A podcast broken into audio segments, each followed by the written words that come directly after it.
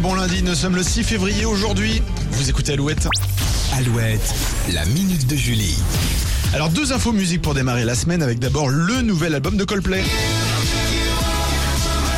Et oui, même s'ils envisagent de se séparer en 2025, Coldplay vient d'officialiser la sortie de leur prochain album et sûrement le dernier.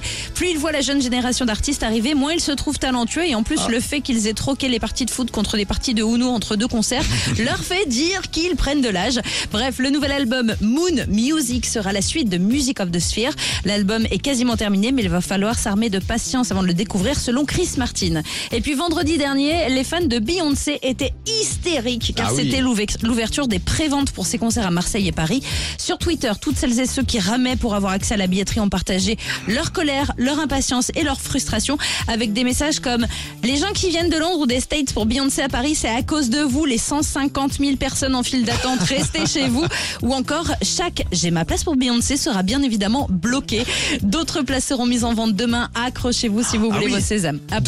poser, une journée. Bah, il y a grève demain, tu me diras. euh, si c'est- vous faites du télétravail, euh, faites-vous plaisir. Et bien bonne chance à vous tous pour essayer d'avoir des places évidemment pour euh, ces concerts. Restez avec nous, Razorlight pour la suite des hits et puis Vianney, Ed Sheeran, voici Call on Me sur Alouette.